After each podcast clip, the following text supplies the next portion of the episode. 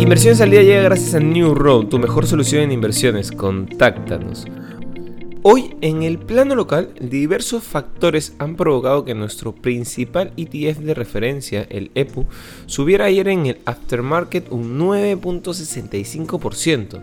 Desde luego, la crisis energética que hace despertar los fantasmas de 1970 están generando un impulso a nuestra economía. Esperemos que nuestros líderes puedan aprovechar eventos exógenos para el bien del país. Por su parte, el tipo de cambio rumbo a cerrar la semana estable en los 3.73 soles.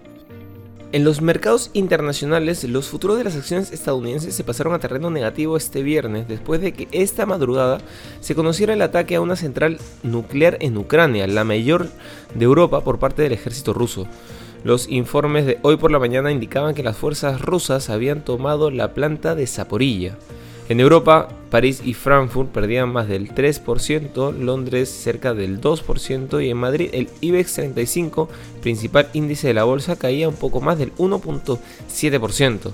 En Asia, tras haber perdido algo más del 3% tras el anuncio de los bombardeos, las plazas financieras apenas se recuperaron Tokio terminó en baja en 2.23%, Hong Kong 2.54% y Shanghai 0.96%. El euro cayó el viernes por debajo del umbral del 1.10 dólares por primera vez en casi dos años y tocó un mínimo de 7 años frente al franco suizo, debido a que la guerra en Ucrania redujo las expectativas de crecimiento económico europeo.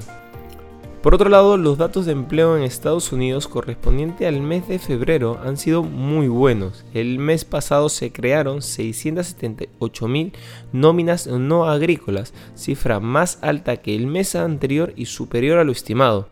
La tasa de desempleo cae al 3.8%, en enero fue del 4%, mejor que lo estimado que era del 3.9%. También buena noticia en las nóminas privadas no agrícolas. En febrero se crearon 654.000, muy por encima de lo proyectado. Y los ingresos medios por hora en términos interanuales suben un 5.1%.